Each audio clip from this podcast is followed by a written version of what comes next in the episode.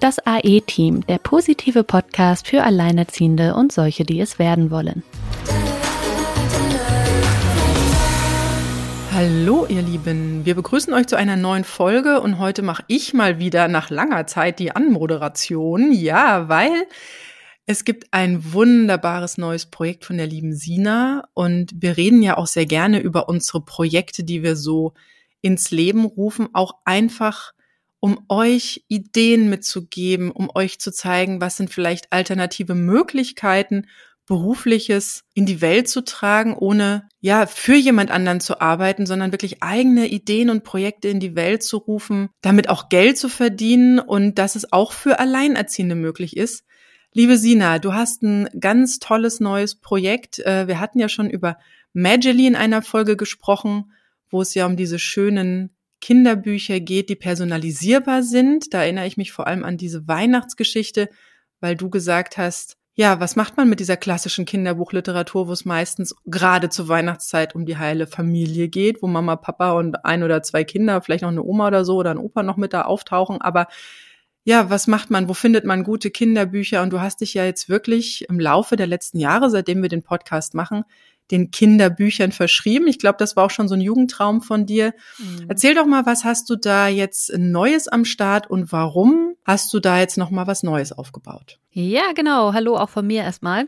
Ja, ähm, mich freut das natürlich voll, dass ich mal wieder dazu komme, ein bisschen was zu teilen, was hier so, ja, die letzten Monate so hinter den Kulissen passiert ist alles. Genau, Matchly gibt's ja nach wie vor auch. Das sind die personalisierten, was du auch gerade schon gesagt hast. Und jetzt kommt noch Elfenöhrchen hinzu, der Elfenöhrchen Verlag. Ja, richtig aktiv seit Anfang des Jahres. Ende letzten Jahres aber auch schon die ersten Sachen vorbereitet, das Logo entworfen, das alles aufgebaut. Aber die größeren Publikationen, die laufen jetzt seit Anfang des Jahres und das sind vor allen Dingen Kinderbücher, die so ein bisschen ja in das Spirituelle gehen, aber auch vor allen Dingen in dieses Selbstermächtige gehen, Ermächtigte gehen soll. Ne?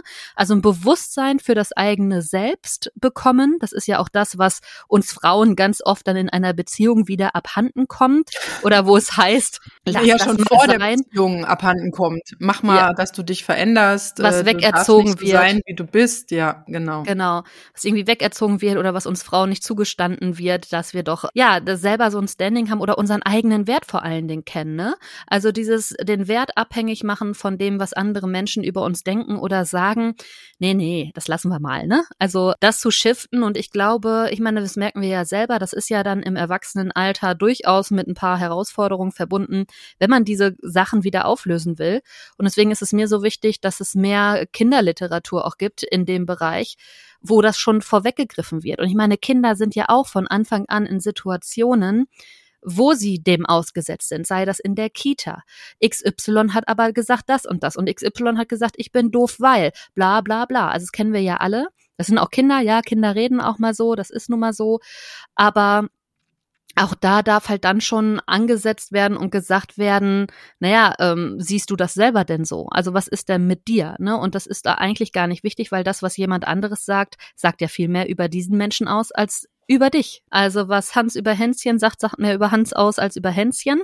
Ja, aber man nimmt es ja so gerne an also ich finde gerade Kinder lernen ja von anderen. Also ich meine, die haben die, äh, mhm. äh, die lernen über die Eltern, über die Mutter, äh, ne, Sprachentwicklung, Bewegungen, gucken sich bei großen Geschwistern oder anderen Kindern was ab, gewisse Bewegungsabläufe. Die sind ja sehr aufnehmend, ja. Ja. Genau. Ja, das ist auch wichtig. So lernen ja, wir ja. Genau. Wir lernen ja alle nur mit Hilfe laufen, sprechen, essen. Ja, das lernen wir ja alles. Und dazu sind wir ja auch auf andere angewiesen.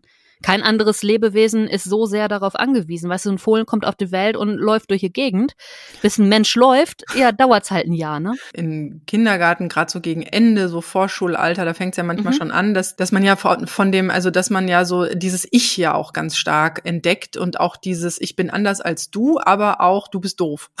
also das ist ja für Kinder manchmal relativ schnell dahergesagt oder man hat es aufgeschnappt oder auch, äh, was ich so merke, gerade bei, wenn man Kinder im Schulalter hat und das in einer Schule, die nicht nur Grundschule ist, sondern halt auch noch den äh, die höheren Klassen äh, äh dabei hat, ähm, was da manchmal vom Schulhof so aufgeschnappt wird, ja, ist äh, faszinierend. Manchmal kennt man das Wort noch nicht mal in seiner Grundbedeutung, aber es wird schön verteilt, weil die Großen mhm. machen es ja auch. Ne? Mhm, ja.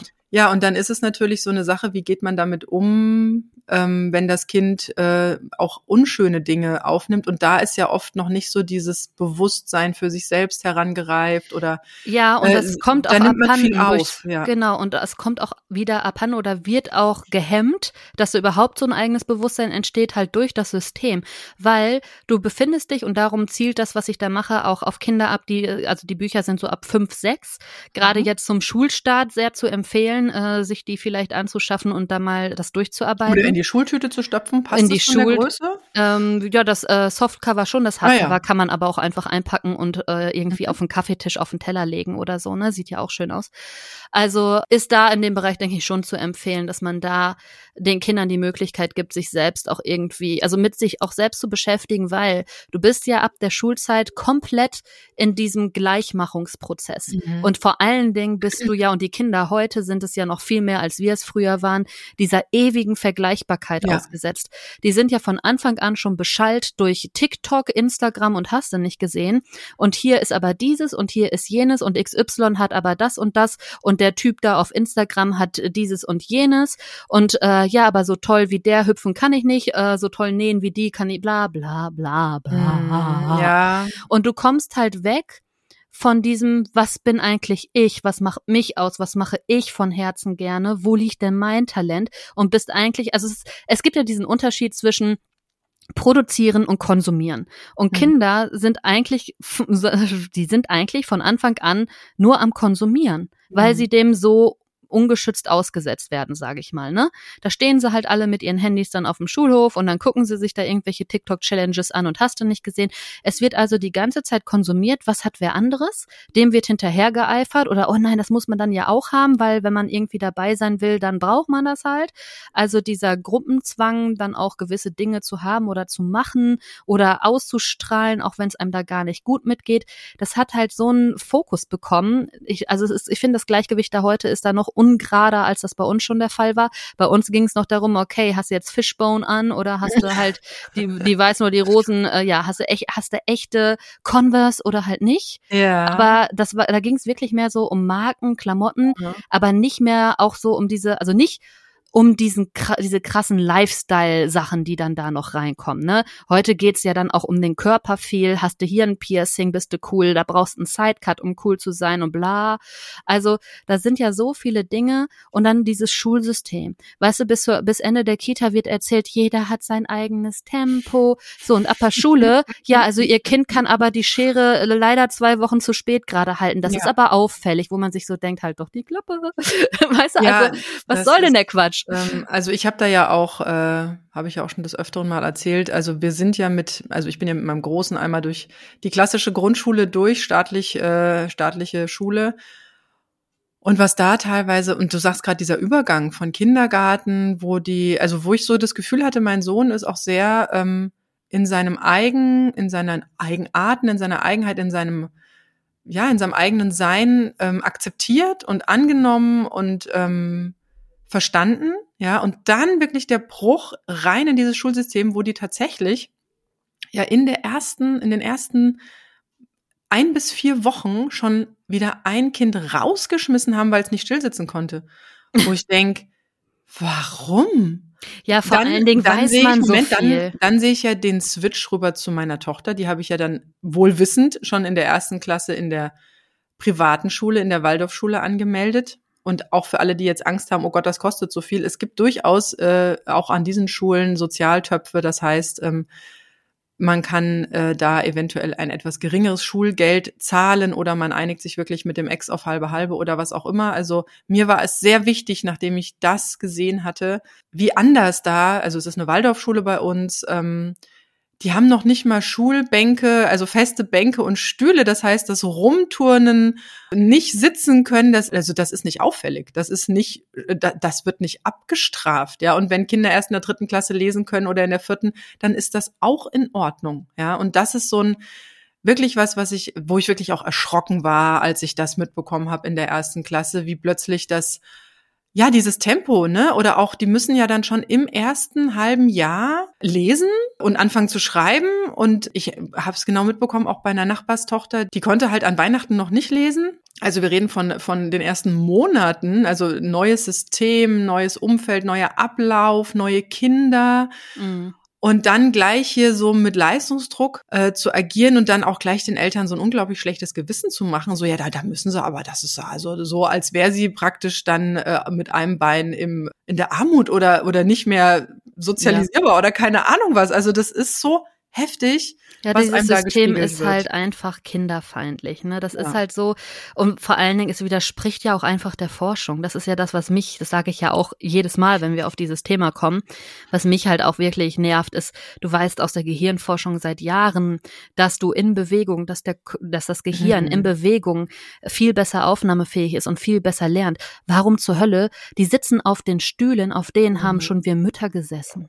Ja. Das sind genau die gleichen Schulmöbel. Ja. Nicht mal die wurden in den letzten 20 das stimmt, Jahren. Weil tatsächlich, ja. es war die gleiche Grundschule, wo ich auch war und ich habe den Raum mehr oder weniger unverändert vorgefunden. Ja, und warum, warum sitzen die nicht auf Bällen? Dann würden die auch gar nicht so zappeln und hampeln, weil die so eine leichte Grundbewegung drin hätten. Und das wäre insgesamt viel ruhiger als dieses Gezappel auf dem stillen Stuhl. Hm. Ne, das würdest du gar nicht wahrnehmen, dass die sich großartig bewegen, weil sie sich einfach kontinuierlich, allein der Körper muss sich ja schon ausbalancieren. Deine Rückenmuskulatur, die Rumpfmuskulatur, die ist ja so oder so beansprucht, wenn du auf so einem Ball sitzt ohne Lehne. Mhm. Es ist ja ein ganz anderer körperlicher Zustand als dieses Side-Absetzen, Sitzen auf dem Popo. Das ginge auf einem Ball auch gar nicht. Mhm. Aber ja, das ja. finde ich halt in der, in der Waldorfschule sehr schön. Wie gesagt, die haben da einen ganz kuscheligen, riesigen Teppich und einfach nur so Bänkchen. Dann sitzen die, wenn sie mal auf dem Bänkchen sitzen, was weiß ich, für einen Morgenkreis oder für ein Lied singen oder so, sitzen sie auf dem Bänkchen, hat auch keine Lehne. Das heißt, man kann da sich auch nicht, auch nicht so reinfläzen oder rumkippeln mhm. oder so irgendwas. Mhm. Und die Kinder sind ja, ich meine, guck, guck dir das im Kindergarten an, die machen auch keinen Morgenkreis äh, nee. auf Stühlen, sondern nee, die sitzen nee. auf dem Boden. Kinder ja. sind noch viel bodennäher und das wird erst so nach und nach verändert. Ich glaube, ab der dritten Klasse kommen dann die ersten Stühle und kleinen Tische dazu. Das ist ein, ein sehr schönes Bild, Silke, die Bodenhaftung verlieren. Ja, ne? ja, ja, das, das ja. ist wirklich so. Ja. Und was auch, ähm, was ich ganz krass fand bei meinem Sohn zu sehen, dass die in der ersten Klasse schon mal üben, irgendwelche Klassenarbeiten zu schreiben und dann direkt die Kinder einzeln gesetzt werden und Trennwände, wurde zumindest bei uns so gemacht, dazwischen gesetzt, so, weil gleich suggeriert wurde, du kannst es nicht und du schreibst vom Nachbarn ab. Mhm. Auf die Idee wäre der Erstklässler wahrscheinlich noch gar nicht gekommen. Ja. ja.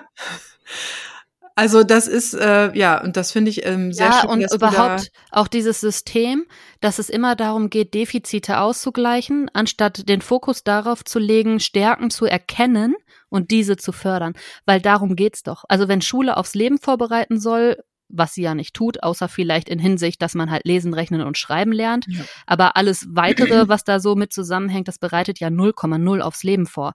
Weder die Inhalte noch irgendwie äh, sonst irgendwas daran. Also das ist ja das, was äh, ich auch einfach nicht verstehe, weil es wird keiner, der in Mathe eine 5 hat und da drei, vier, fünf, sechs Jahre oder länger oder die ganze Schulzeit über Nachhilfe hat, nur um durch die Schule zu kommen, der wird sich bestimmt keinen Accounting-Job suchen. Der wird bestimmt etwas in dem Bereich machen, der ihm Spaß macht. Und insofern bereitet das ihn halt nicht aufs Leben vor. Und da zu sagen, ja, das muss man aber können, stimmt halt einfach auch nicht. Nein, muss dieses Kind dann in dem Fall höchstwahrscheinlich nicht können. Ist schön, wenn man noch irgendwie äh, weiß, wie man Kuchen backt und was dann da vielleicht irgendwie 250 Milliliter sind, aber hey, das kann ich auch einfach am Messbecher ablesen. Also das sind auch immer so alles Argumente, wo man sich so denkt, nee, und es geht, also mir geht es vor allen Dingen darum, auf diese Stärken zu gucken, damit jeder Mensch, also ne, jedes Kind einfach auch die Möglichkeit hat, sich in dem wirklich weiterentwickeln zu können, was oder wer er ist. Also mhm. dieses, was ist denn deine Substanz? Deine Substanz ist scheinbar nicht der Matheunterricht. Was ist denn deine Substanz? Wo möchtest du hin? Ne? Also, und wie kann man das stärken? Vor allem, wenn du das in dem Alter schon stärkst oder zumindest den Kindern ein Bewusstsein oder ein Tool an die Hand gibst, so wie es in den Büchern äh, auch der Fall ist, ja, dass sie selber ja in diesen Gedanken kommen. Damit fängt doch schon alles an. Es geht ja nicht darum, denen zu sagen, das ist deine Aufgabe und das mach mal. Es geht ja darum, den Kindern zu ermöglichen, mal in diese Gedankenwelt zu kommen, was wir ja heute alle irgendwie mit Spiritualität verbinden, aber in diese Gedankenwelt zu kommen, was möchte ich mit meinem Leben machen? was kann ich toll, was möchte ich gerne mit der Welt teilen, was möchte ich vielleicht auch einfach verändern, was ist mir wichtig, was möchte ich gerne anders sehen in der Welt? Und können da andere auch von profitieren. Also was ist denn mein Schatz? Ich sage immer, jeder hat ja einen Schatz in sich den er halt irgendwie mit der Welt teilen kann. Und genau darum geht's halt in diesen Büchern. Und die sind immer ähnlich aufgebaut. Das erste ist eine Serie zur Spiritualität tatsächlich. Da geht es zum einen, also das eine Buch heißt Das Universum in dir, das ist der erste Band. Da geht es ums richtige Manifestieren und Wünschen, ne? Also dieses, okay, wie kann ich denn Ziele setzen? Wie finde ich denn Ziele? Wie kann ich mir etwas in mein Leben ziehen, ne? Was ich wirklich in meinem Leben haben möchte? Äh, der zweite Teil ist der Garten in dir und das ist der Teil, der wahrscheinlich auch jetzt gerade zum Schulstart mit am wichtigsten ist. Da geht es nämlich um die Kraft der Gedanken. Also was denke ich eigentlich? Sitze ich jetzt von Anfang an in der Schule, mache einmal einen Fehler und denke dann für den Rest meiner Schulzeit, dass ich das einfach nicht kann, dass dieses Fach halt schlecht ist, obwohl das Fach vielleicht doch auch was ist, was dir Spaß macht. Manchmal mhm. hat man ja auch Spaß an Fächern, wo man irgendwie trotzdem mal zwischendurch eine schlechte Note drin hat oder so. Ja, ja das, da, da wollte ich nämlich nämlich vorhin schon drauf, äh, drauf zurück, dass ähm, nur weil die Schule es dir auf eine gewisse Art und Weise versucht, äh, ich, also ich glaube, es ist noch nicht mal der Versuch, es dir näher zu bringen, sondern einfach ein System durchzuziehen, ähm, muss es nichts bedeuten. Also ich äh, habe interessanterweise einige Fächer gehabt, die ich ähm, in der Schule, oder zumindest einige Themen in gewissen Fächern gehabt, wo ich tatsächlich gescheitert bin aber die mich dann doch das Leben lang begleitet haben. Also ich war zum Beispiel, äh, wir haben mal was in Kunst gemacht zum Thema Typografie und das war die schlechteste Note ever, die ich in Kunst bekommen ja. Und das hat mich so gefuchst und am Ende bin ich äh, so ein kleiner Typofetischist geworden, ja. Mhm. Also tatsächlich, ähm, aber erst die Liebe dazu entdeckt über andere Wege und eben nicht durch dieses System, wie es mir in der Schule da angedeiht wurde oder der Weg dahin, sondern es, es, äh, es hat mich gejuckt. Mhm. Aber ich habe es dann für mich nochmal auf andere Art und Weise erschlossen. Oder auch nur weil jemand äh, schlechte Mathe-Noten hat, heißt es nicht, dass der vielleicht dann doch nicht irgendwie äh, in eine Zahlen, in einen zahlenspezifischen Beruf abtaucht, weil da gibt's nämlich noch ganz viel mehr Freude an Zahlen. Also ich habe auch eine große Freude an Zahlen, aber es war nicht der Matheunterricht. Richtig, ja. erst später entwickelt, als es um die eigenen Finanzen ging. Ja, wenn du, wenn, mir, du ja. wenn du siehst, wo da die Wirksamkeit in diesen Zahlen mhm. liegt, und das kriegst du halt in der Schule nicht. Die Schule ist ja komplett lebens äh, ja unwirklich. Also da, da lernst du ja eigentlich nichts fürs Leben und ich weiß bis heute nicht, wofür ich die binomischen Formeln brauche und ich frage mich immer noch, wann ich den Satz des Pythagoras anwenden soll. ähm, da waren mir einfach die Beispiele zu wirklichkeitsfern, die da angewendet wurden und das war mir zu abstrakt. Ja, mhm. aber wenn das tatsächlich so eine so eine gewisse Lebenswirklichkeit bekommt, kann es auch wieder sehr Spaß bringen. Jetzt hast du das Wort Spiritualität genannt und ich würde gerne nochmal daraufhin zurückgehen, weil das ist ja was, was uns immer mehr, immer mehr irgendwo angetragen wird. Ich weiß auch, dass manche Menschen mit diesem Wort überhaupt nichts anfangen können oder es für irgendwas halten, was sie vielleicht lieber ablehnen, weil sie es nicht verstehen. Erklär doch mal mit deinen Worten, was bedeutet für dich Spiritualität, was bedeutet es für Eltern und für Kinder? Ja, also im Grunde reden wir ja, wenn wir von Spiritualität reden, ja über eine geistige Haltung, ne? also über etwas, das innerlich stattfindet und sich natürlich nachher auch äußerlich manifestieren kann. Das ist jetzt schon wieder sehr weit gegriffen. Ja, manifestieren ist jetzt wieder so ein genau. Wort. Was, was, was heißt es denn? Es geht im ersten, es geht, also eigentlich geht es ja erstmal, um nochmal auf Spiritualität zurückzukommen, um äh, Bewusstsein. Eigentlich geht mhm. es darum zu erkennen, dass man selbst ein Wesen ist, ne? Und dass man, viele setzen es, denke ich, auch mit der Seele gleich, die sich entfalten will. Also im Prinzip ist es ja, geht es um das Kernwesen, das sich ja auch unseren Körper zunutze macht, sozusagen. Also äh, unsere Seele drückt sich ja über den Körper aus. Das merken wir ja, wenn wir Schmerzen haben, wenn es uns irgendwie schlecht geht. Dann ist es ja auch ganz oft, dass das korreliert mit, ja, mir geht's auch innerlich nicht gut, ne? Mhm. Oder eben auch andersrum. Und äh, damit kann man arbeiten. Und das verändert halt so viel, weil wenn du einmal diese dieses Bewusstsein dafür hast, dass du diese Innenwelten verändern kannst, ne? Und das ist für mich, das ist für mich im Grunde Spiritualität, dass du eben erkennst, dass du etwas, äh, dass du ein natürliches Wesen bist und dass du von da aus deiner Innenwelt, aus der geistigen Ebene etwas verändern kannst und zum Ausdruck bringen kannst. Also eigentlich ist das so, dass ich Ne? Für mich ist das, mhm. hat das ganz viel mit dem wirklichen, wahren Ich zu tun. Und manche Dinge daran wird der Kopf und der Verstand vielleicht auch gar nicht unbedingt greifen. Auf der anderen Ebene korreliert es natürlich. Also das ist, ähm, Ja, ich weiß nicht, ob da jeder so seine persönliche Definition noch für hat, aber ich denke, so im Allgemeinen äh, geht es, geht es schon darum, dass man eine höhere Bewusstseinsstufe erreicht. Das, was du jetzt erzählst, das wird dir ja nirgendwo weder in der Schule noch im, ja, vielleicht im Kindergarten in. Ansätzen. Und man weiß es trotzdem und fühlt es auch, wenn man klein ist, ne? Ja, ja, gerade mhm. gerade die Kleinen ja. fühlen das ja, dass da irgendwie so ein inneres Wesen ist und dass der Körper eigentlich nur das ist, womit man es erfahren kann. Ich habe da als Kind auch sehr viel drüber gesprochen, lustigerweise. Ich habe mich da viel mhm. mit meinen mhm. Omas drüber unterhalten und ich hatte so einen Zustand, den ich manchmal hatte, das war so ich bin, ich bin, ich bin und ich mhm. bin ist ja der höchste, also wird heute ja gesagt, ist der höchste Ausdruck des eigenen Ichs. Also ich bin ist der höchste geistige Zustand, den man haben kann und Eckhart Tolle beschreibt in seinem Buch jetzt, wie er da hinkommt und das ist so, wie er das da in diesem Buch beschreibt. Das ist genau das, was ich als Kind gemacht habe. Mhm. Das ist, du kommst, also es war so ein Zustand wie ein Vakuum. Plötzlich gab es keine Zeit mehr. Ich war mhm. einfach. Ich habe einfach nur gefühlt, ich bin. Und um mich herum gab es keinen Raum und keine Zeit. Also es klingt total mhm. irre. Und ich erinnere mich da sehr gut dran, weil ich nämlich damit gespielt habe als Kind. Hm, ich erinnere mich tatsächlich jetzt, wo du sagst, dann was ähnliches. Ich habe dann aber immer versucht, mit meinem Namen zusammenzukriegen und da habe ich dann immer so eine ganz komische Diskrepanz. ja. äh, ich bin Silke, ich bin Silke, ich bin Silke. Das hat sich ganz strange angefühlt. Aber wir sagen ja auch im Sprachgebrauch, ich habe einen Körper. Ich bin nicht Körper. Richtig. Also, ja. also man sagt ja nicht, ich, ich, ich bin Körper. Nein, aber tatsächlich in der Welt, die uns da draußen äh, ja oder mit uns in Berührung kommt, das ist ja sehr materialistisch. Also da geht's ja viel um Körper. Du hast es jetzt auch am ja. Anfang gesagt, es geht um Tattoos, es geht um irgendwie einen gewissen Look, es geht um gewisses Schmücken des Körpers oder Körperform oder was weiß ich, das kann ja dann auch ins Extreme abrutschen mit, äh, mit Suchtverhalten oder Essstörungen, da den Körper irgendwie zu modellieren äh, oder auch zu bestrafen oder zu kontrollieren vor allem, ja. Ich bin auch der Meinung, dass ich ist äh, nicht Körper, ja, sondern ist irgendwie was anderes. Die Frage ist nur, wo wohnt ich? Frag, frag ich mich manchmal, weil wir ja immer so den Blick oben aus den Augen haben. Deswegen denkt man, das ist im Kopf und deswegen setzt man das oft mit dem Verstand gleich und denkt sich so, ja, so das, was da mein Verstand und mein Ego oder sonst wer da mir, mir zwitschert, das bin ich, aber ich weiß es gar nicht genau. Also ich habe jetzt auch mal gelesen, es könnte sein, dass, dass ich auch im, im Blut wohnt und durch den ganzen Körperkreis. Ich weiß nicht, hast du irgendwie einen Ort für ich? ähm, nee, tatsächlich ist das für mich ein helles inneres Licht. Mhm. Und das sitzt dann eher auf Herzhöhe tatsächlich. Ah, okay. Also im Brustkorb eher. Beziehungsweise man sagt ja, die ähm, Seele sitzt zwischen den Augen oder so. Hat das auch nicht auch mal irgendwer gesagt? Das ich war das nicht. dritte Auge. Ja, genau. Das kann, das ist an dem Punkt irgendwie sitzt. Aber alles, was du gerade gesagt hast, gerade zum Thema Körper, passt hervorragend zu einem zu dem vierten Band.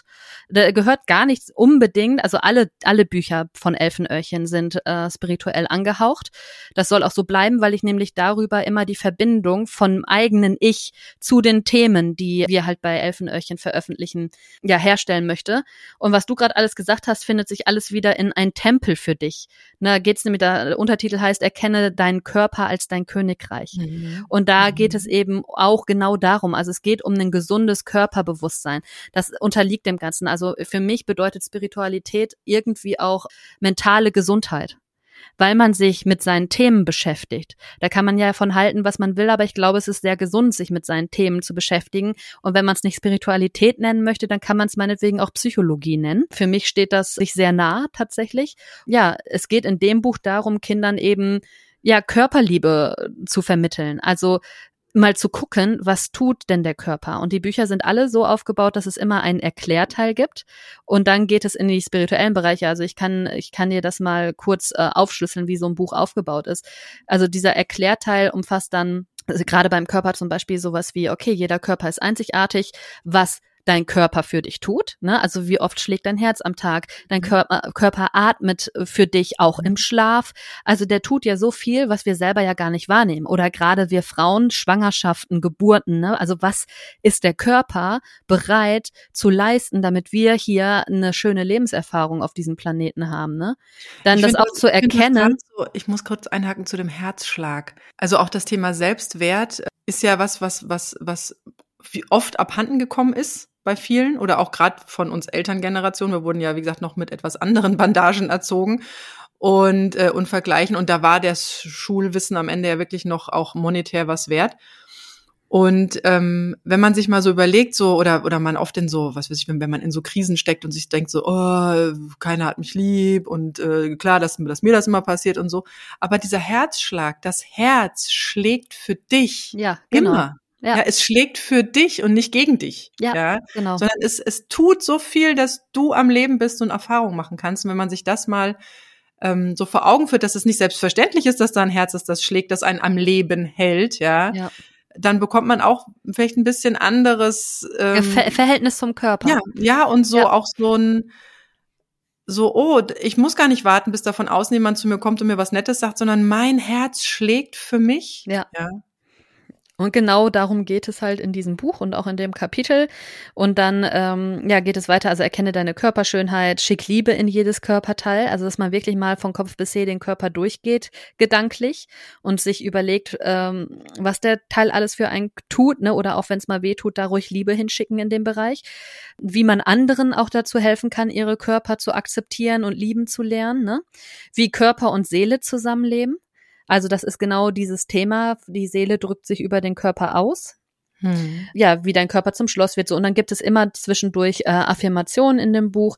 Es gibt immer eine Meditation, eine Fantasiereise und eine gute Nachtgeschichte und dann noch so ein bisschen ähm, zusätzliche Sachen, sowas wie, was möchtest du heute verkörpern oder, ne, das kommt dann halt aufs Buch an. Also das ist jetzt so grob umrissen der, äh, ein Tempel für dich.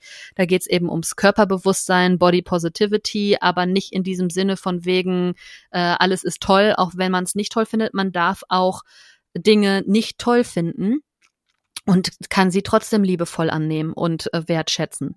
Ne? Mhm. Auch wenn es jetzt nicht äh, dein erster Gedanke ist, oh toll, mein Bauchfett ist super, sondern ja, sondern ja, es ist halt, es sieht halt so aus und es ist eine Erinnerung, es ist wie ein Tattoo dafür, dass ich halt ein Kind bekommen habe, etc. Ne? Also das mhm. darf man auch umwandeln. Ja, und zu der Reihe, wie gesagt, das Universum in dir, äh, dann äh, gibt's den Garten in dir, da geht's um die Gedanken und da wollte ich eben, als bevor wir so abgedriftet sind in den Schulalltag, zu sagen, ich glaube, dass das sehr, sehr wertvoll ist, gerade für den Schulalltag, auch auch noch, wenn du in die fünfte, sechste Klasse kommst, weil es eben darum geht, äh, die Kraft der eigenen Gedanken zu erkennen. Also im ersten Schritt geht es darum, was sagen deine Gedanken dir eigentlich den ganzen Tag? Also erstmal zuhören. Also bist du dir bewusst, was du den ganzen Tag so denkst? Was passiert da in deinem Kopf? Hör erstmal zu so, und im zweiten, gar nicht bewerten. Im zweiten Schritt kommt dann, äh, kommt dann der Moment, wo, wo man sagt, okay, oder wo du in dem Buch hast du halt dann als zweiten Schritt, äh, ja, die Frage, stimmt das eigentlich, was du dir da den ganzen Tag erzählst? Oder stimmt das vielleicht auch gar nicht?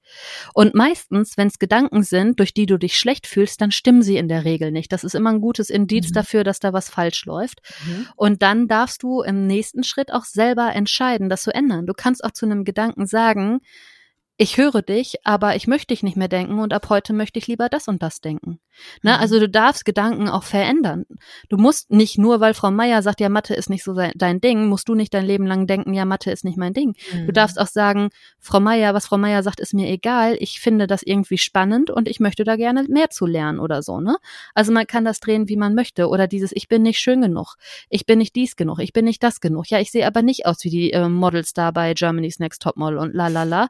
Oder oder womit da sich halt ich ja jahrelang in der Modeindustrie als Designerin, also nicht als Modeschneiderin oder Modekreiererin, was ich trotzdem ganz gerne mal geworden wäre, aber ich äh, bin nicht gut an der Nähmaschine. Jedenfalls, ähm, was ich da gelernt habe, alles, jedes Foto, das du irgendwo siehst, ist retuschiert bis zum ja. geht nicht mehr in Photoshop. Bitte vergleicht euch niemals mit diesen Bildern, wenn ihr seht, wie die in Natura aussehen. Okay, sie haben eine gute Figur, aber tatsächlich da ist, da wird jede Falte rausgemacht, da wird alles nochmal umgefärbt, da wird alles nochmal verändert. Also ähm, das Fotoshooting ist das eine, aber das, was die Menschen dann in Photoshop aus diesen Bildern machen, das ist halt was anderes. Und seit ich diese Manipulation kenne und auch selbst jahrelang damit mein Geld verdient habe, weiß ich, dass ich auf diese Fotos so gar nichts gebe. Ja, selbst in meinem Instagram-Account ist sehr viel mit Photoshop gemacht. Ja, und da auch wieder der Hinweis, da gibt's auch so einen Disclaimer zu im Buch, Medien definieren nicht oder bestimmen nicht deinen Wert. Ne? Also dieses, genau das steht auch im Buch drin, dass eben Dinge nachbearbeitet sind und man das sowieso nicht alles glauben muss, was man da so sieht. Und ähm, dann gerade in der Garten in dir geht es darum, wie komme ich denn in mein Strahle-Ich? Also es gibt ein Mini-Ich und ein Strahle-Ich, das kann man gleichsetzen mit dem Higher Self und dem Lower Self, wovon ja mhm. viel geredet wird. Und da äh, wird ein bisschen erklärt, was passiert denn, dass ich in mein Lower Self komme und wie komme ich denn wieder in mein Higher Self, ne? Also wie komme ja, ich, ich in mein Strahle diese, ich? Das Lower Self, da fällt mir immer so diese, diese, also bei mir ist es immer so eine, wenn, wenn so diese, du sagst ja, das, äh, die Stimmen, den Stimmen mal zuhören oder dem, dem Dauerprogramm, der Dauerbeschallung im Kopf mal zuhören, die den ganzen Tag so läuft. Wir bedenken tatsächlich jeden Tag mehrere tausend Gedanken. Ja, das läuft ja eigentlich wie so ein, wie so ein Dauerprogramm da oben durch. Und man denkt, das ist einfach so oder das hat, äh, das ist schon richtig so, wie es ist, aber das geht ja wirklich auf die innere Einstellung zurück. Und das ist eine Einstellung. Ja, und ja. wenn ich nicht mir diese Einstellung bewusst werde, sie ja. sozusagen mir selbst mal vor Augen oder besser genau. gesagt in den Ohren mal besser zuhöre, genau dann, dann ist das so ein Autopilot. Ja, ja bei Kindern sind es irgendwas teilweise sehr Stranges oder ich weiß noch, wie ich damals, ja, wie gesagt, man kommt ja doch mit einer recht, also ich kann mich tatsächlich noch an meine äh, Babytage erinnern, das ist schon sehr außergewöhnlich, ähm, dass ich da so eine tiefe Erinnerung habe und ich weiß auch, wie, wie wertvoll ich mich damals empfunden habe, ja, wie, wie richtig und wichtig, ja, und liebenswert ich mich damals empfunden habe. Ich musste nicht irgendwas tun, um irgendwas äh, zu bekommen. Wobei dann mit im Laufe der Erziehung, wenn man so aus den ersten Kindertagen raus wächst und dann wirklich so irgendwann auch die Eltern einem sagen, was weiß ich, so die sofortige äh, ne, Impuls, äh, dass man sofort anfängt zu weinen, wenn irgendwas ist. Ich war auch sehr emotional das wurde dann irgendwann nicht mehr gut geheißen. So, also mhm. bei einem Baby versteht man das noch, bei einem Kleinkind, Kindergartenalter auch noch alles gut, durfte ich mich einfach auf dem Schoß von meinem Papa setzen, durfte einfach meine Runde heulen und danach ging es mir so viel besser, weil ich einfach meine Gefühle so durch hatte und dann halt, wie nach dem Regen kam die Sonne wieder raus und ich habe mich so viel bestärkter und äh, und besser gefühlt und das was warum ich geweint habe das war dann einfach durch das hat mich nicht mehr belastet das habe ich nicht mehr in die nächsten Wochen mitgenommen aber tatsächlich fängt es dann irgendwann an dass von außen das nicht mehr so gerne gesehen wird, dass man erwachsener werden soll, dass man nicht mehr so kindisch sein ja, soll. Und erwachsen, ja, und das wird halt ja, und erwachsen heißt halt eigentlich nur unterdrücken. Ja, und es ja, sind bei Kindern, es sind bei Kindern so um die 80.000 Gedanken am Tag.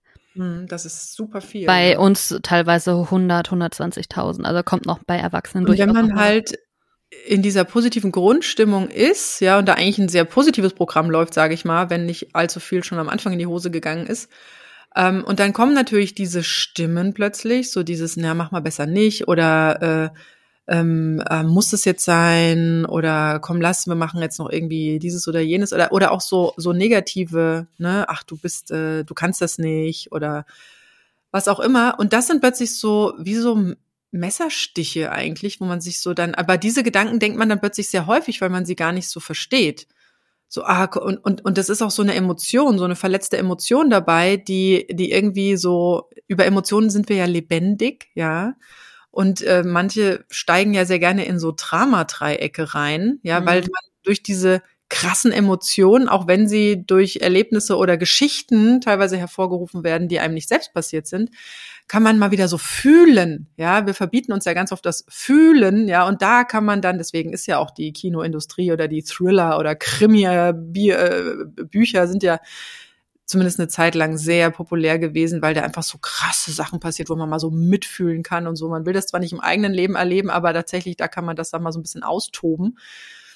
Jedenfalls, worauf ich zurück wollte, ist, ähm, ich kann mich noch erinnern, wie so diese ersten also vielleicht waren es nicht die ersten, aber so zur Kindergartenzeit kann ich mich noch sehr gut erinnern, mich bewertende Dinge oder Dinge über mich gesagt wurden, die, die ich dann immer wieder gedacht habe. Weil ich dachte, ja die hat das gesagt, die hat das gesagt, dann habe ich mich dran und erinnert. Und dann denkst du, die kennen dich besser als du dich selbst und glaubst den Scheiß auch noch. Ja, weil die erwachsen mhm. sind. Ja, ja, genau. Die sind erwachsen, die müssen es doch besser Und das ist wissen. das Problem. Und das wird halt in diesem Buch auch besonders gut erklärt, dass eben die Gedanken formen dein komplettes Leben. Du erschaffst ja. dein gesamtes Leben auf Grundlage deiner Gedanken. Und wie Henry Ford auch sagte, ne, ob du denkst, du schaffst es oder du schaffst es nicht, du wirst auf jeden Fall Recht behalten. Weil das, woran du glaubst, das erhöht die Wahrscheinlichkeit, dass das auch so eintrifft. Wenn du jetzt, und da sind auch Beispiele drin, also wenn du zum Beispiel die ganze Zeit denkst, ich kann keine schönen Regenbögen malen, ja, dann äh, ist die Wahrscheinlichkeit, dass das schief geht, auch höher, als wenn du denkst, boah, ich mal jetzt den schönsten Regenbogen aller Zeiten. Dann ist die Wahrscheinlichkeit, dass das Ergebnis schöner aussieht und du da zufrieden mit bist, auch höher. Das ist einfach so. Mhm. Und Ja. es gibt ja gerade, was die Gedanken angeht oder auch die Themen Meditation angeht, mittlerweile eine doch sehr breite Studienlage zu. Es ist ja erwiesen, dass sich das positiv aufs Gehirn auswirkt und auch auf den äh, gesamten mentalen Zustand, auf die Resilienz. Das ist sowieso ein Thema, womit ich mich ja schon immer beschäftigt habe hier mit Resilienz.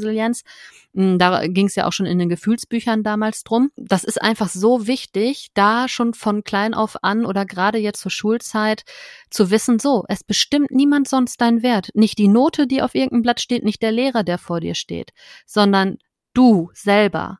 Das, was Mhm. du über dich denkst, ist das einzig Wichtige. Das ist das, woraus du schöpfen kannst. Und wenn da jeder in diese Positivität kommt, die Welt wäre eine andere. Ich sag's dir. Wenn jeder Mensch diesen Zugang zu sich finden würde, dann hätten wir so einen Quatsch wie, ach, wir führen hier mal irgendwie einen Krieg und sowas. Das hätten wir gar nicht. Weil wir einfach alle auf einer ganz anderen Ebene in Liebe miteinander verbunden wären und gar nicht so diese Trennung sehen immer diese Trennung, die durch alles herbeigeführt wird. Eine Trennung wird herbeigeführt durch eine schlechte Note, ne? Du fühlst dich plötzlich getrennt, erstmal von anderen, vielleicht auch von vom Lehrer, von dem du ja aber auch noch was lernen sollst irgendwie, ne? Also, das ist ja alles hierarchisch und gar nicht auf einer Ebene, aber das Wesen, das Innere ist immer auf einer Ebene. Wir sind alle gleich wichtig, jedes Lebewesen.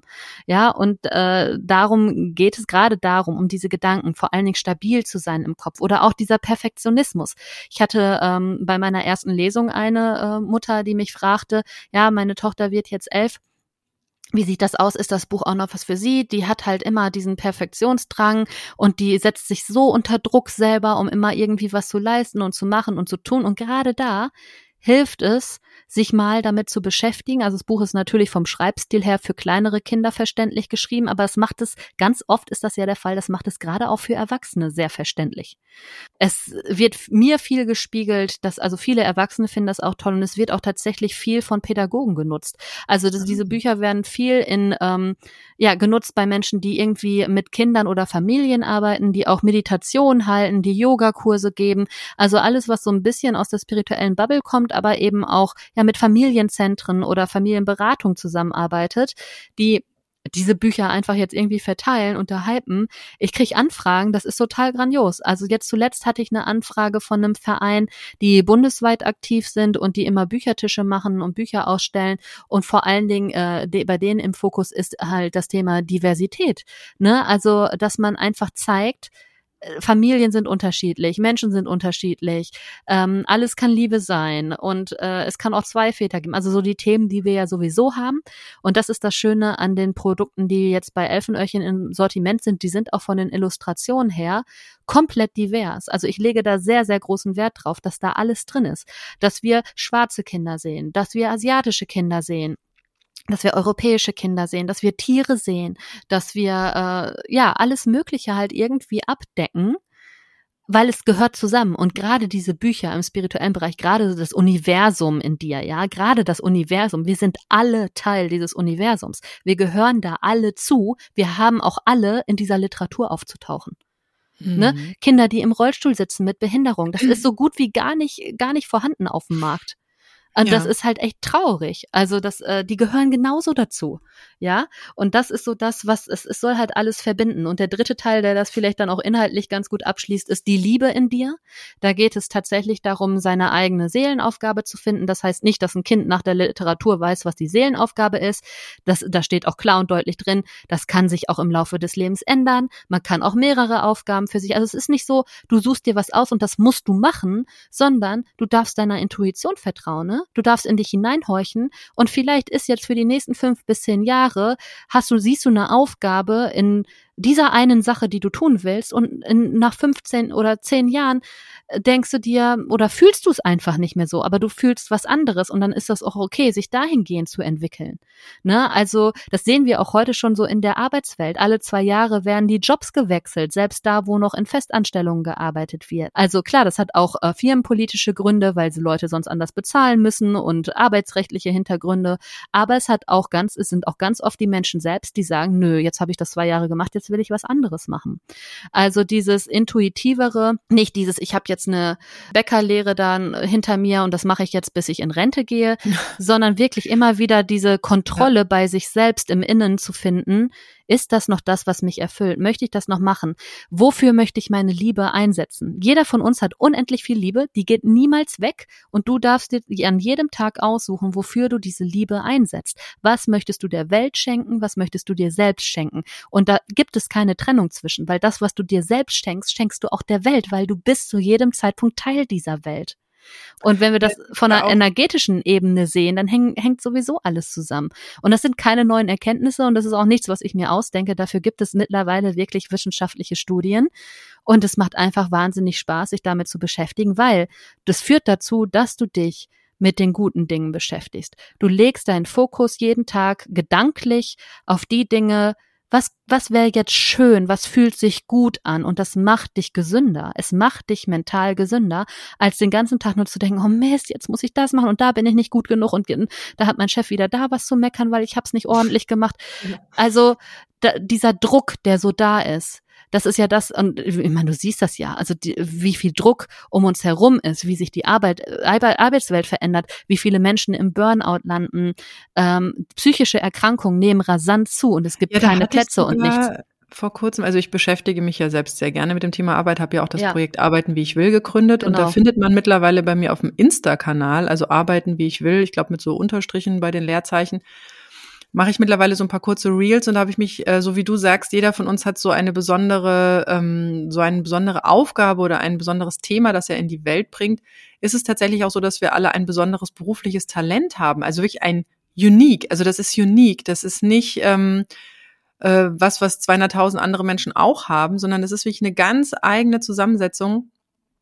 Und ähm, es ist so, dass, dass wir dieses berufliche Talent, es ist wie mit so einem lauten Kind und einem leisen Kind, also so als, als Elternteil jetzt mal gesprochen, ja, ähm, da ein, eins schreit und eins ist ganz lieb und brav und will dir eigentlich nur zuarbeiten oder dir helfen oder er deckt den Tisch oder was auch immer, also macht keine Mucken, ja. Mhm. Dieses besondere sehr gute Talent, also es gibt so verschiedene Talente, die man da auch also über Human Design auslesen kann.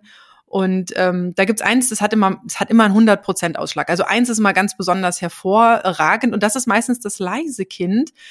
Ähm, und das ist was, was wir, was dessen wir uns nicht bewusst sind, sondern was hören wir? Wir hören das laute Kind. Ja, wir hören, da bist du nicht gut genug, du brauchst noch eine Weiterbildung, wir können dich erst anstellen, wenn du die Qualifikation hast, du entsprichst nur 50 Prozent der Anforderungen, deswegen kriegst du weniger Geld.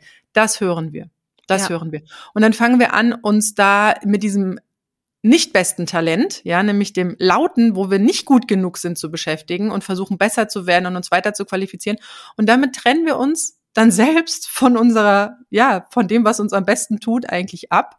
Und das ist meiner Meinung nach, weil du den Burnout und die äh, äh, psychischen Erkrankungen gerade in de, bei den Arbeitnehmern beschreibst. Und genau das, diese falsche Förderung, und ich habe es selbst erlebt, ich bin selbst im Burnout gelandet, dieses, ähm, wir brauchen für die Firma aber das und das, deswegen mach das bitte. Oder ach, guck mal, von den fünf Kandidaten, die könnte es eventuell schaffen, äh, ähm, ist vielleicht nicht so ganz ihr Ding, aber die könnte den Posten dann schon übernehmen und dann wirst du da plötzlich manchmal so völlig an dir vorbei gefördert, ja, völlig nicht nach deinem wirklich ursprünglich besten Talent. Und das merke ich halt jetzt sehr oft oder dass, dass, dass auch Menschen zu mir kommen, die sagen, ich, also ich liebe meinen Job, ich habe ihn aus den und den Gründen gelernt, aber diese Rahmenbedingungen mhm. und das System, das dazu gehört, und das ist ja auch was, was man nach Studien bei der Schule auch nachweist, so die ersten zwei Jahre sind die Kinder noch sehr enthusiastisch und dann zwei Jahre, da haben wir sie wieder, ja, und dann plötzlich äh, kommt dieser, dieser Schulfrust, weil einfach es so wenig individuell ist, sondern so gleichförmig, so gleichmachend.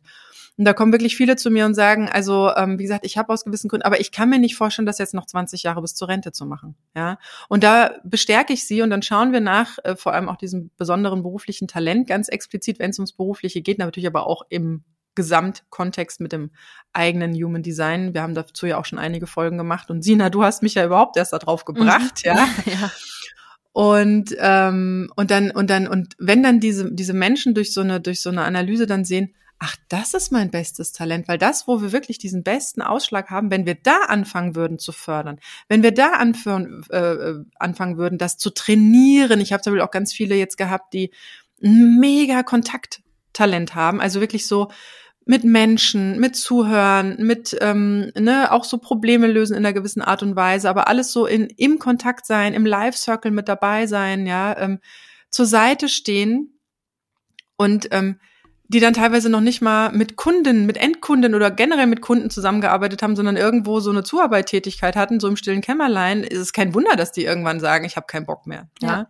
Oh, und, und damit das auch, nicht passiert. Und es ne? ist halt, und es ist auch wirklich bewiesen, dass, dass ähm, jetzt sage ich mal so Sozialsicherungssysteme, so für sich, man hat ja so das komische Bild von dem Menschen, der so äh, arbeitslos ist in der Hängematte liegt. Nein, kein Mensch möchte von sich aus untätig sein, sondern jeder von uns trägt so ein besonderes Talent, eine besondere Liebe in sich, irgendwas in die Welt zu schaffen, zu kreieren, mit anderen zusammen irgendwas zu erschaffen, für irgendwas einzustehen, ja.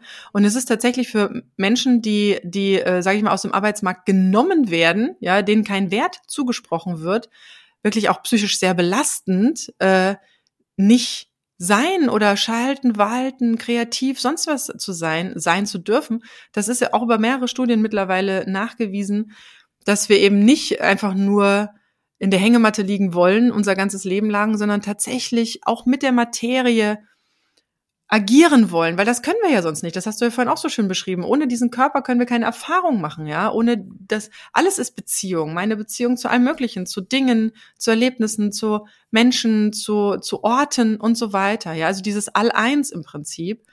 Und, äh, und das, das, da, da da bin ich auch sehr dahinterher, dass es, äh, dass man halt nicht dieses Scheuklappendenken hat oder dieses, na, ich habe das einmal gelernt, ich muss das jetzt bis zum Ende meiner Tage machen, weil das tatsächlich sehr, sehr schmerzhaft werden kann. Ja, ja, und für mich ist dieses Grundlegende dahinter, was dieser grundlegende wichtigste Gedanke ist, denke ich, dass man in dieses Gefühl kommt, das Leben ist immer für mich, das Universum ist immer für mich, das Leben ist immer für mich weil man dann nämlich auch in Dingen, die einem zuerst nicht gefallen, immer direkt überlegt, okay, wo liegt jetzt das Geschenk da drin?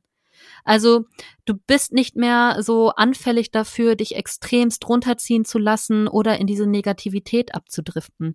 Du bist einfach resilienter dagegen. Also mhm.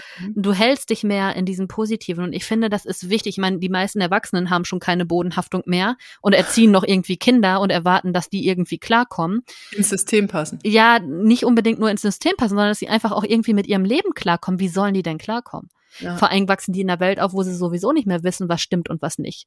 Ne? Ja, ich sag nur künstliche Intelligenz etc. Mhm. Du weißt ja heute schon nicht mehr, was von dem, was du siehst, überhaupt stimmt und was nicht. Ja, was real ist. Ja, und ähm, da wird es sehr verschiedene Wahrnehmungen geben und äh, diese Wahrnehmungen werden noch weiter auseinanderdriften in den nächsten Jahren, ist so meine Prognose. Und das Einzige, was bleibt, ist ja eigentlich das eigene Ich. Also mhm. diese Besinnung wieder auf äh, das eigene, das Innere, das ist das, wo du am Ende noch die größte Wahrheit drin hast. Und das wird immer deutlicher in einer Welt, die immer mehr ja mit Fake News, sage ich mal, überspült mhm. wird. Ja, oder Manipulation, wie ich sie ja von den Bildern sowieso schon seit 20 Jahren kenne, was viele ja auch für total ja. unmöglich halten. Oder alleine, wenn man, wenn ich mir so äh, Zahlen, Daten, Fakten nehme, ja, auf die er gerne sich noch berufen wird, und wenn ich weiß, wie viel Grafiken ich schon für irgendwelche Fachzeitschriften gebaut habe, die ich einfach manchmal so Pi mal Daumen die Punkte gesetzt habe, da gibt es keine Institution, die nachher schaut, ob das wirklich auf Fakten basiert, diese Grafik. Manchmal macht man halt was anders, weil es besser aussieht, beziehungsweise sonst nicht ins Format gepasst hätte oder sonst was. Also ich kenne, ich kenne Journalistinnen, die keinerlei medizinische Grundausbildung haben, aber für die Apothekenumschau schreiben. Ja. Ähm, und sich einfach ihre Infos, was weiß ich, vielleicht mittlerweile von der KI generieren lassen. Chat oder schreib einen Artikel ja, über genau, Meningopocken. Genau. Also deswegen ja. tatsächlich dieses innere, diese innere Wahrheit und Weisheit, die, ähm, die man jetzt über so viele, fast schon hunderte von Jahren oder vielleicht sogar Tausende, wir wissen es nicht, ähm, irgendwie so, ich finde es ein bisschen verachtet hat. Ja, so, es wurde auch so ein bisschen ins Lächerliche gezogen, so, ja, und worauf berufst du dich? Äh, ja, auf mein Bauchgefühl. Ja, ja, dein Bauchgefühl. Oder äh, ja, ich würde jetzt intuitiv was anderes machen. Ja, ja, Intuition, wo sind denn die Beweise, wo sind denn die, die, die, die, die, die Zahlen, Daten, Fakten etc. Ja. Das ist ja wirklich sehr runtergeschraubt worden. Und ich glaube, gerade so als Eltern, wenn man, ich meine, wir haben jetzt ja auch schon, also ich bin jetzt auch nicht mehr so die Jüngste als Elternteil, ähm, ähm, weiß ich, dass, wie gesagt, wir noch auf eine andere Ebene erzogen wurden. Ich damals auch schon viel nachgefragt habe, mit den Antworten nicht ganz so ähm, zufriedenstellend war, weil ich ja. glaube ich auch schon früher. Das ist halt so, das macht man halt so, das ja, war schon immer so. Ja, genau, mhm. sehr viel Spiritualität und Hinterfragen mitgebracht habe. Mhm. Ich wurde aber tatsächlich gerupft. Ja. ja, ich wurde gerupft und gestutzt und habe jetzt tatsächlich, äh, sage ich mal, die letzten zehn Jahre wirklich gebraucht, um wieder mich selbst ähm, und äh, das, was eben nicht funktioniert hat, zu erkennen. Mhm. Weil das, was nicht funktioniert hat, war das, wo ich es den anderen habe recht machen wollen oder der Gesellschaft recht machen wollen oder meiner eigenen Familie recht machen wollen. Das heißt, dieses äh, also ohne sich wird's immer schwieriger und ich glaube, wenn äh, wenn ich das so höre von deinen Büchern, glaube ich, ist das auch ein sehr sind das sehr schöne Bücher, wo auch Eltern sehr viel lernen können ja, ja, und genau. äh, die bestimmt Spaß machen, auch mit den Kindern gemeinsam zu erarbeiten. Ja, ja, das höre ich auch immer wieder und es gibt auch wirklich äh, Eltern, die das richtig durcharbeiten, ne? Oder die noch Konzepte, also wie viele Menschen auf Grundlage dieser Bücher gerade anfangen Konzepte zu entwickeln. Ich kriege mhm. das ja nur zu einem ganz kleinen Teil mit, weil die mhm. wenigsten mich anschreiben und mich um Erlaubnis Erlaubnis bitten. Ja, ja also ich kriege hier wöchentlich irgendwie eine Anfrage mit der Bitte, ob sie das nutzen dürfen. Das sind so Sachen wie, darf ich die Meditation einsprechen für meine Teilnehmer am Kurs? Darf mhm. ich das Cover von dem und dem Buch als Werbe, zum Werbezweck nutzen?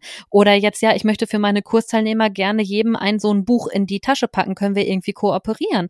Ja, Mann, klar können wir das. Ne? Also es soll ja sich auch verbreiten. Und das ist, es mhm. richtet sich nicht immer nur an Kinder, sondern teilweise auch an Erwachsene, aber das überlasse ich halt jedem selbst selbst. Wie gesagt, es ist so geschrieben, dass es Kinder ab fünf Jahren verstehen können. Also ich meine, wir haben jetzt hier sehr komplex drüber gesprochen in dem Podcast, dass sich jetzt wahrscheinlich der ein oder andere denkt, ja, und wie will man das jetzt Kindern erklären? Ich sage euch, es geht. Man kann das auch leicht runterbrechen. Man muss ja nicht äh, so viel da reinknallen, wie wir jetzt hier in diese Folge, ja.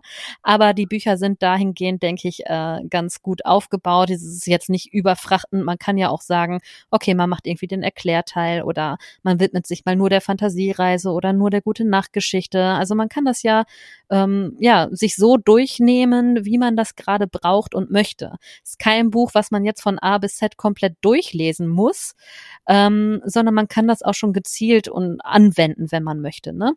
Ich glaube, es ist auch sehr erhellend für Eltern, ähm, die jetzt vielleicht sogar sagen, oh, okay, jetzt nach dem, was du gesagt hast, ich fand es ein bisschen herausfordernd, aber jetzt, wo Sina mir nochmal sagt, nee, passt schon, das mal auszuprobieren und dann wirklich anhand dieser Themen, die da drin erscheinen, zu merken, wo steht das Kind, weil das Kind, wie gesagt, mhm. wir haben es ja jetzt auch erklärt, meist noch aus einer ganz anderen Wahrnehmung kommt und gerade die neuen Kinder, auch da haben wir schon eine Podcast Folge gemacht, die Kinder der neuen Zeit, eh noch mal ganz andere Themen mitbringen. Das heißt, Kinder sind keine leeren Gefäße, die durch uns erst zu etwas werden. Nein, Kinder sind, ja, jeder ist und bringt ganz eigene Dinge mit und wir wurden recht stark ähm, von unserem natürlichen Ursprung entfernt. Wir haben jetzt die Reise zurück anzutreten. Die Kinder sind ja noch gar nicht äh, weg gewesen. Und ich glaube, da gibt es sehr erhellende Momente für Eltern und Kind. Auch wie schnell die das verinnerlichen. Ja, mein Sohn ist so witzig, ne? Wir mussten jetzt, die eine Erzieherin verlässt jetzt auch die Kita und da sollten sie jetzt alle was basteln. Und dann habe ich auch gefragt, was sollen wir denn da draufschreiben? Und dann hat er natürlich so Standardsachen gesagt, wie die Zeit mit dir war schön, ich werde dich vermissen und so. Dann sind wir da weiter am Basteln und dann haut er so so völlig ohne Kontext einfach so raus. Ich bin ein Geschenk für die Welt. Und ich denk mir so, ja, Mann. Oh, ja, also der ja. hat das, der hat das wirklich verinnerlicht irgendwie. Und mhm. äh, manchmal auch abends, ohne dass ich jetzt irgendwas sage oder so. Ich denke immer, weißt du, ich schreibe die Bücher und mache mit ihm da eigentlich viel zu wenig zu. Ne, das ist immer so mein Gefühl. Aber wenn man dann zwischendurch mal was gemacht hat, dann haftet das auch. Also dann bleibt mhm. das auch erstaunlicherweise. Ich bin da jedes Mal Geht das überrascht. in Resonanz mit dem Kind. Ja, ne? das ist total interessant, weil der sich manchmal dann einfach, gut, als er zwei war, habe ich das ja mal irgendwie ein, zwei Wochen sehr exzessiv gemacht, dass wir abends halt Affirmationen gesagt haben. Ey, der ist jetzt aber sechs. Und der macht immer noch, dass er ab und zu abends mal sich so die Affirmation vorsagt. Ich bin geliebt, äh, ich bin ein tolles Kind. Solche ja, Sachen, ne, wo ich mir so denke, ja, er hat auch manchmal Anwandlungen, da will er mich aber triggern. Da sagt er dann irgendwie was, ja, da sagt er dann sowas, ich bin doof. Und ich so, wie redest du mit dir? Ja, ne? Und ja. so, ne? Und äh, ja, genau. Ja, und es ist auch schon mal andersrum, dass ich hier irgendwas vergessen habe und ich meine das gar nicht so. Also ich habe, ich meinte, ich meinte, also ich halte mich selber gar nicht für so doof, habe aber irgendwie gesagt, äh, ach mein Gott, wie doof bin ich denn, ne? Aber nur so hm. daher gesagt, ohne dass mhm. ich das jetzt großartig wirklich äh, so schlimm gefühlt hätte. Mama, Wie redest du mit dir? Sehr gut. Alles ja, klar. Ich, ich, ja. ich bin auch bei meiner Tochter gerade dran, weil die, ähm, also ich kenne ja Human Design und ich weiß auch, aus welchem Kanal das kommt, aber tatsächlich, sie, ähm, sie muss sehr viel über Dinge reden, die nicht so gut liefen. Also sie mhm. hat so mhm. den Optimierer in sich. Mhm. Und ähm, dann erzählt ihr mir manchmal so Geschichten. Gestern zum Beispiel, wir saßen im Auto, wir sind zum Erdbeerfeld gefahren und dann erzählt sie mir von irgendeiner Geschichte, dass äh, irgendwie eine Schulklasse in einem, in einem Zug oder in einem Bus war und dann gab es eine Vollbremsung und dann ist die halbe Klasse ins Krankenhaus gekommen, weil sie irgendwie alle schon am Aufstehen waren, kurz vor dem nächsten Halt und da irgendwie sich verletzt haben. Mhm.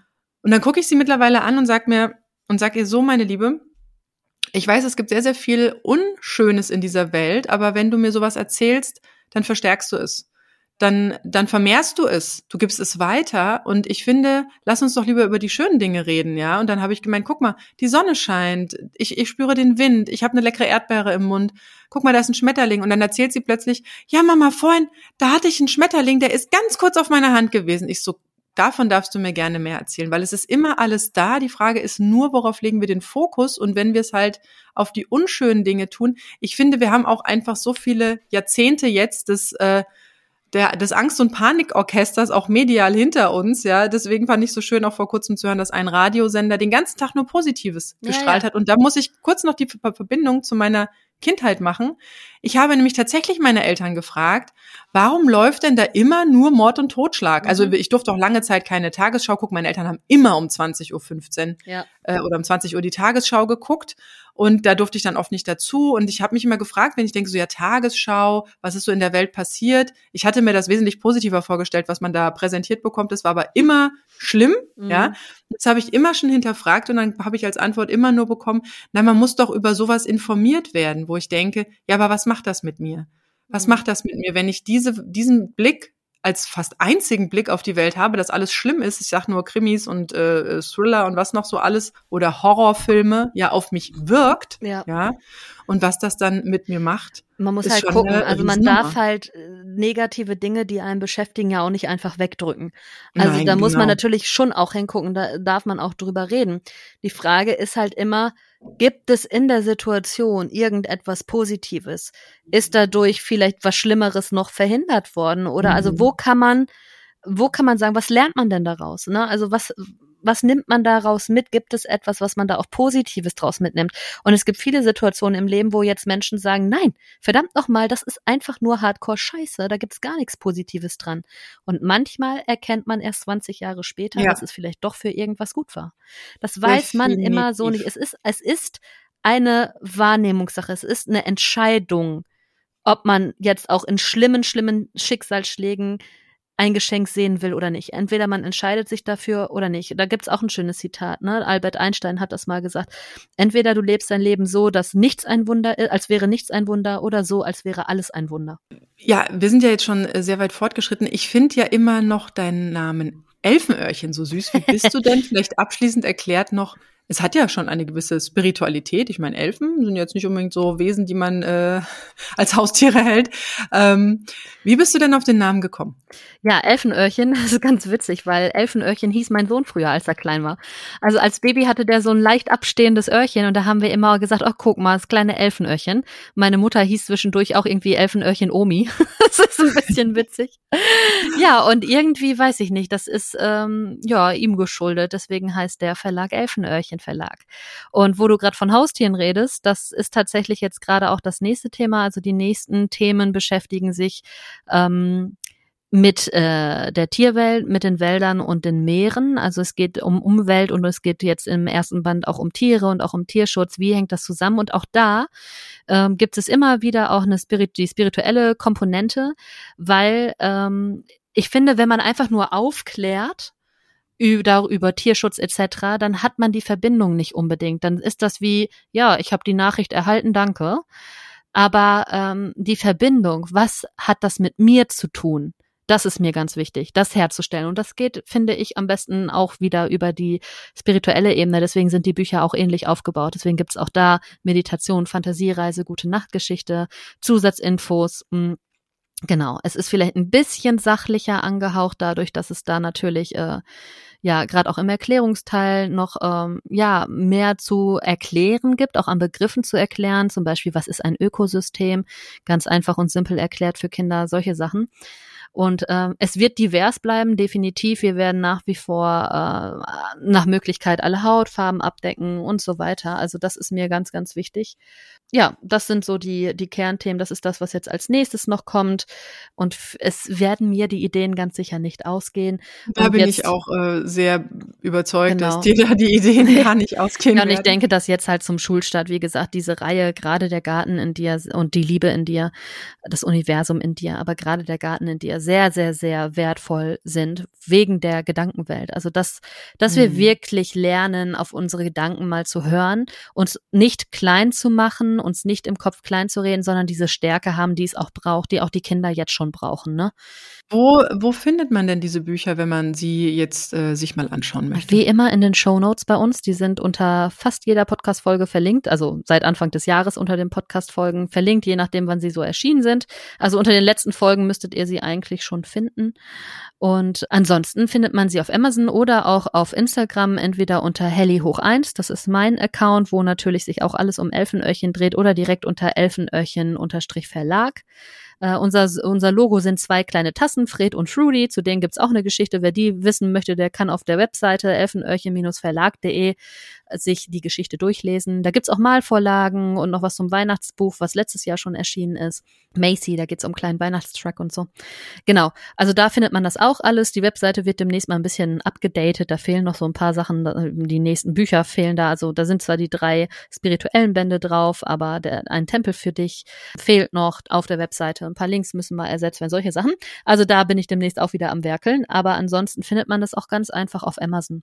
El Elfenöhrchen eingeben, einfach bei Amazon, dann sollte man da alles zu finden.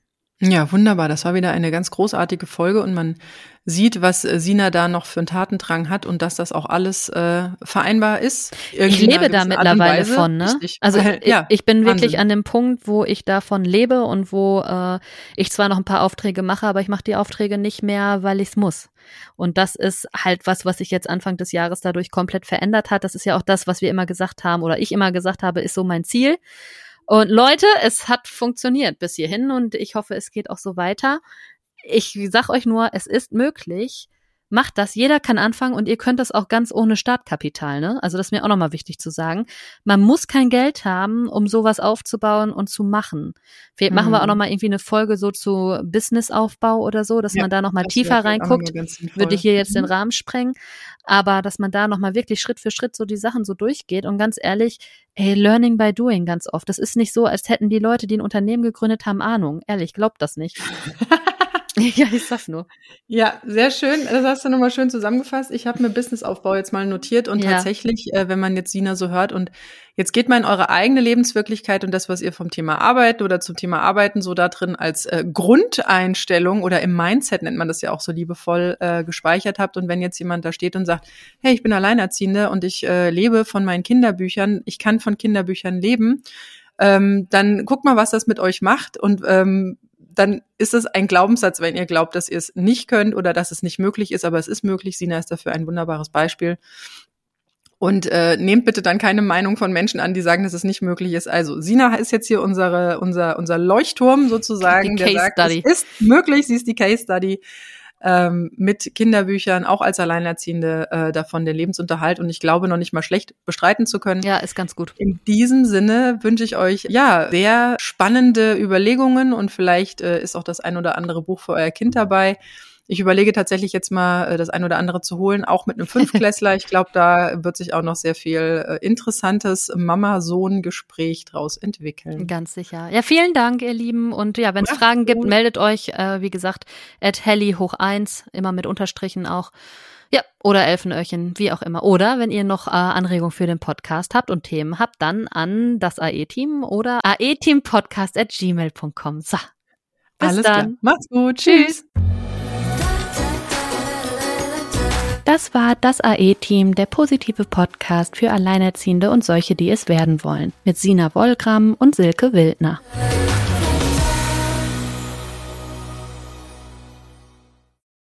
Wenn es Nacht wird, kommen zwei tiefe Stimmen in deinen Podcast-Player um dich mit ihren Geschichten ins Bett zu bringen. Rote Bar ist dein Einschlaf-Podcast zum Einkuscheln und Wegschlummern. Ich hatte mal eine Freundin, wenn wir zusammen im Urlaub waren, dann ging sie im Pool und dann guckte sie mich an. Oh, ich habe schon gemacht. Ah. Dann ins Meer. Oh, ich habe schon gemacht. Und die machte immer direkt überall ins Wasser rein. Was war sie für eine Rasse? Ein Collie oder? Eine Blondine. Hör ihn zweimal, dreimal, zehnmal und schlaf immer wieder dabei ein. Tim und Matze brummen dich zur Late Night in den Schlaf.